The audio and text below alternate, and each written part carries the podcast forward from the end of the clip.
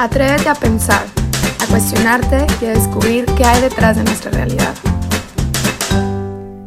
Hola, ¿cómo están? Espero que todos se encuentren muy bien. Bienvenidos una vez más a nuestro podcast Desenmascarando la Realidad. Yo soy Montserrat Olivares, soy alumna de la maestría en Ciencias de la Familia por el Instituto Juan Pablo II y el día de hoy vamos a hablar de un tema súper interesante y es justamente la pregunta respecto a ¿cuál es la verdad y el significado de la sexualidad? Trataremos de responder a esta pregunta analizando la sexualidad de diferentes perspectivas. La primera es respecto a la sexualidad como un elemento constitutivo de la persona. La segunda respecto a la sexualidad como una vocación de la persona al amor. Y la tercera y última sobre la integración de la sexualidad en la persona. Espero este tema sea de mucho interés para ustedes como lo es para mí. Y pues bueno, comencemos. Para dar respuesta a nuestra pregunta del día, me gustaría partir de la visión de la sexualidad como un elemento constitutivo de la persona, por lo que me gustaría preguntarles, ¿qué es lo primero que se te viene a la mente cuando hablamos de sexualidad? Muchas personas se refieren exclusivamente a la genitalidad o bien a la actividad sexual como tal. Otras utilizan el término de sexualidad para hablar de la condición masculina o femenina del ser humano, o sea, de las características propias de cada sexo. Sin embargo, la sexualidad del ser humano engloba mucho más que esto. Es una realidad un poco compleja, la cual afecta a la persona en su núcleo más íntimo. Y es que la sexualidad caracteriza al hombre y a la mujer no solo en el plano físico o biológico, sino también en el plano psicológico y espiritual, dejando su huella en cada una de estas manifestaciones. Hoy en día vivimos en una sociedad en donde el concepto de sexualidad, así como su verdadero significado, ha sido violentamente tergiversado, considerando al cuerpo como un bien instrumental eh, para proporcionarnos meramente placer, dejando a un lado la realidad personal que esto conlleva. Cuando el cuerpo se reduce a una pura materialidad, también la sexualidad se despersonaliza e instrumentaliza. Pasa de ser una afirmación de nuestro propio yo hacer una satisfacción egoísta de los propios deseos e instintos. Esto ha sido consecuencia del olvido respecto al valor trascendental de la persona y se ha planteado como una libertad sin límites, más que nuestra propia voluntad. Acercarnos a la verdad y al sentido, es decir, el qué y el para qué de la sexualidad humana, exige siempre una visión integral del ser humano, pues solo desde esta perspectiva es posible evitar caer en el reduccionismo o por el otro extremo en las sobrevaloraciones de la sexualidad. Cuando hablamos de sexualidad estamos justamente hablando del hombre mismo. Es bien cierto que el hombre está compuesto de cuerpo y alma. Es importante mencionar que entre dichos componentes se da una unidad sustancial. La unidad del cuerpo y el alma es tan profunda que se debe considerar al alma como forma del cuerpo, es decir, que gracias al alma espiritual, la materia que integra el cuerpo es un cuerpo humano y viviente. En el hombre, la unión de cuerpo y alma constituye una única naturaleza, por lo que señalar al cuerpo humano o al alma es precisamente señalar a la persona, porque dicha unidad se da en el nivel del ser. Por eso es importante partir de una antropología que, teniendo en su raíz la comprensión de esa unidad de la persona, sea capaz de dar razón a la identidad y a la unidad del sujeto. Para profundizar en la verdad y el significado de la sexualidad, es necesario admitir la unidad sustancial de la persona, tomando en cuenta que dicha sexualidad no es simplemente un atributo, sino que es el modo de ser de la persona. La sexualidad caracteriza y determina a todos y cada uno de los componentes de la unidad sustancial cuerpo-espíritu que llamamos hombre o mujer. Por eso es que todas las dimensiones espirituales del hombre están impregnadas por esta dimensión y a su vez por la espiritualidad. La sexualidad afecta al núcleo íntimo de la persona, por lo que es la persona misma la que siente y se expresa a través de dicha sexualidad. Los mismos datos anatómicos, tanto de la masculinidad como de la feminidad, están dotados de un significado trascendente, es decir, que están llamados a ser manifestación visible de la persona. Ahora bien, la sexualidad humana es esencialmente diferente a la sexualidad animal, ya que ésta otorga al ser humano de una racionalidad por participación. En el ser humano, todas y cada una de sus dimensiones y funciones orgánicas están incorporadas a su unidad total, por lo que no hay nada en el hombre que pueda considerarse como infrahumano, especialmente en la sexualidad. Dicho esto, es inadmitible considerar la sexualidad humana como asimilable a la, sexualidad animal o como una dimensión separable de la espiritualidad. No se puede ver en la conducta sexual humana tan solo el resultado de unos estímulos fisiológicos o biológicos.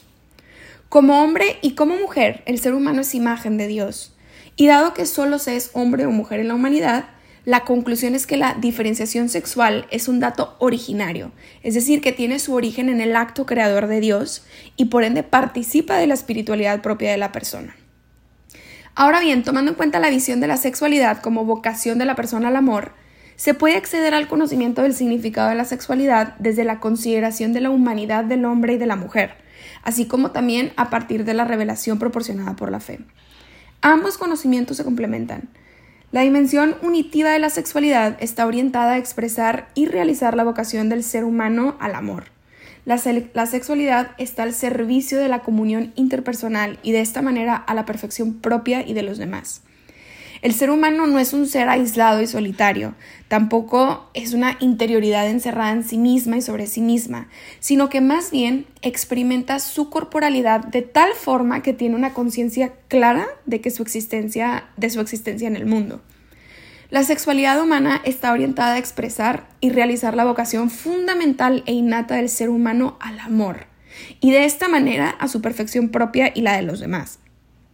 A diferencia de lo que ocurre con los animales, la, sexualidad humana no es automática, ni se despierta únicamente en los periodos de fertilidad, sino que más bien la sexualidad tiene una dimensión relacional, es decir, que está ordenada a expresar el amor. En la Sagrada Escritura encontramos que cuando Dios dice en el libro del Génesis que no es bueno que el hombre esté solo, afirma que el hombre por sí solo no realiza esta esencia, es decir, la esencia de la persona. Solamente la realiza existiendo con alguno y más profunda y completamente existiendo para alguno. Dios, al crearnos a su imagen y semejanza, inscribe en nuestra humanidad de hombre y mujer la vocación, capacidad y responsabilidad del amor y de la comunión. El amor es, por tanto, la, vocación fundamental e innata de todo ser humano, y la sexualidad humana es parte constitutiva de esa capacidad de expresar el amor.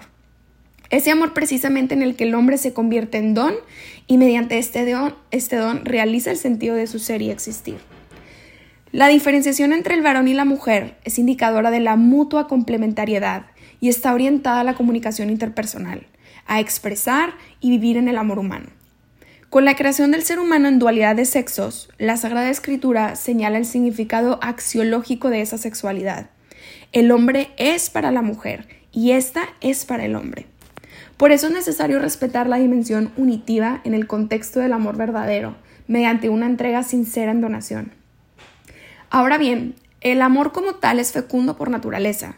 Justamente en la diferenciación y la complementariedad sexual del hombre y de la mujer es que se encuentran ordenadas morfológica y fisiológicamente a la mutua ayuda y a la generación de la vida. La atracción mutua del hombre y de la mujer, que lleva a la comunión interpersonal a través del lenguaje de la sexualidad, no se cierra únicamente en el tú, sino que se abre a un tercero, a el hijo, a ese fruto y el don del amor interpersonal del hombre y de la mujer. La apertura a la fecundidad es uno de los elementos que revelan la verdad de la imagen de Dios en el ser humano. Esa imagen se expresa a través de la comunión interpersonal y se realiza a través de la unidad de la carne. La fecundidad es intrínseca a la verdad de la sexualidad, como lenguaje del amor humano. Sobre la base de la Sagrada Escritura, la tradición de la Iglesia ha considerado siempre la actividad sexual como una participación, o mejor dicho, como una cooperación con el amor creador de Dios. Supone por parte de Dios la confianza de hacerse al hombre partícipe y responsable en la obra de la creación y la salvación. Y bueno, Partiendo en la consideración de la sexualidad como integración de la persona, es precisamente por medio de los dinamismos de dicha sexualidad que encontramos que estos son todos humanos, es decir, que la integración no puede consistir en la supresión o minusvaloración de cualquiera de ellos, sino que más bien debe ser entendida en la armonización de todos ellos dentro de la unidad de la persona. A nivel ontológico, la orientación a la fecundidad es humana y de la persona. No es una propiedad que sea exclusiva del cuerpo y no de la persona a la vez. Es una propiedad esencial de toda persona corpóreo espiritual y por tanto sexual. La subordinación de los dinamismos físico-fisiológicos y psicológicos a los espirituales es una exigencia de la misma estructura de la sexualidad. Es evidente que esta integración solo podrá hacerla la voluntad, y por ello es necesario el conocimiento de la verdad y del bien de la sexualidad, así como el dominio necesario para dirigir dicha verdad. Porque evidentemente no se puede querer lo que racionalmente no se conoce, ni se puede decidir sobre algo que no se es libre para hacerlo. Aunque la verdad y el bien de la sexualidad no se identifican con sus estructuras físicas y biológicas, el ejercicio de la racionalidad sí encuentra su fundamento ético en estas estructuras. A diferencia de los demás seres de la creación visible, la persona humana no está sometida a las leyes de su ser de manera automática y necesaria, sino que más bien tiene en sus manos la capacidad de actuar sobre ellas. Esa libertad para actuar es creada, es decir, que pertenece a la esencia de esa libertad, respetar el orden del Creador. Para obrar libremente es necesario conocer primero la naturaleza de las cosas sobre las que se actúa. Conociendo el bien de la sexualidad, se conoce el camino para realizarlo. Las inclinaciones de la sexualidad no constituyen las normas de la, moralidad sexual, sino que son el camino que permite conocer la verdad y el bien de la sexualidad que han de observarse para que la actividad sea recta. Esto es lo que se afirma cuando se dice que la ley natural de la sexualidad es obra de la razón práctica del hombre. Dios te ofrece al hombre la ayuda de la revelación con el fin de penetrar en el bien y en el significado de la sexualidad. El hombre no se encuentra solo en la búsqueda del bien y la verdad. El segundo paso en la integración de la sexualidad en el bien es por medio del dominio o señorío racional sobre la propia sexualidad, el cual consiste en respetar la verdad, los significados y bienes de la sexualidad, integrándolos en el bien de la persona.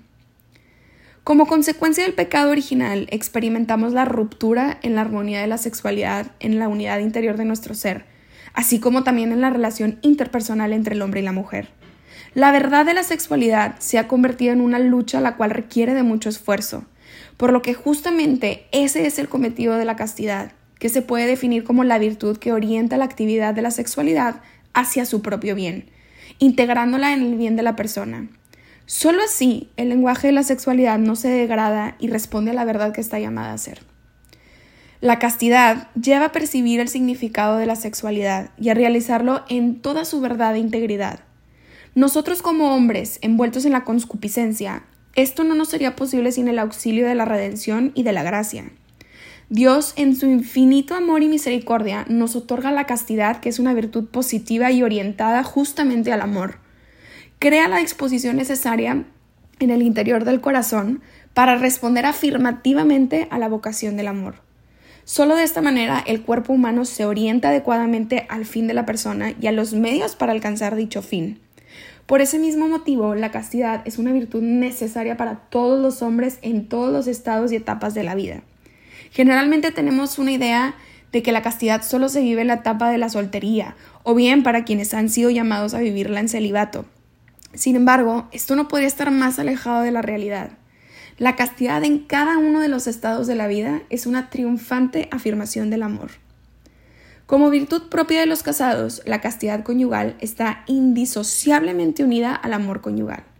Integra, integra la sexualidad de manera que pueden donarse el uno al otro sin rupturas y sin dobleces. Es una virtud que está orientada al amor, a la donación y a la vida. Como virtud sobrenatural es un don de Dios y es una gracia que el Espíritu Santo concede a los regenerados por el bautismo. En los casados, ese don forma parte de las gracias propias del sacramento del matrimonio. Y bueno, espero que este episodio les haya sido de ayuda para responder a, esta gran pregunta sobre la verdad y el significado real de la sexualidad. Gracias por haberme acompañado nuevamente. Nos vemos a la próxima. Dios te bendiga.